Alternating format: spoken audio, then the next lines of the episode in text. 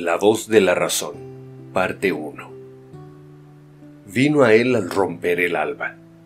Entró con mucho cuidado, sin decir nada, caminando silenciosamente, deslizándose por la habitación como un espectro, como una visión. El único sonido que acompañaba sus movimientos lo producía el albornoz al rozar la piel desnuda. Y sin embargo, justo este sonido tan débil, casi inaudible, despertó al brujo. O puede que solo le sacara de una duermevela en la que se acunaba monótono, como si estuviera en las profundidades insondables, colgando entre el fondo y la superficie de un mar en calma, entre masas de sargazos ligeramente movidos por las olas. No se movió, no pestañó siquiera. La chica se acercó, se quitó el albornoz despacito. Vacilando apoyó la rodilla doblada en el borde de la cama.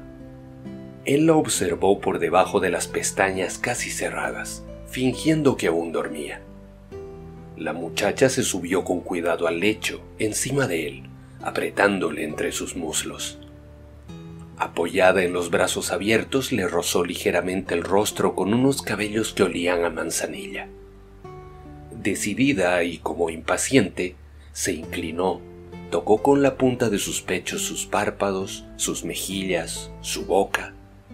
Él se sonrió, haciéndola por los hombros con un movimiento muy lento, cuidadoso, muy delicado. Ella se irguió, huyendo de sus dedos, resplandeciente, iluminada, difuminando su brillo en la claridad nebulosa del amanecer.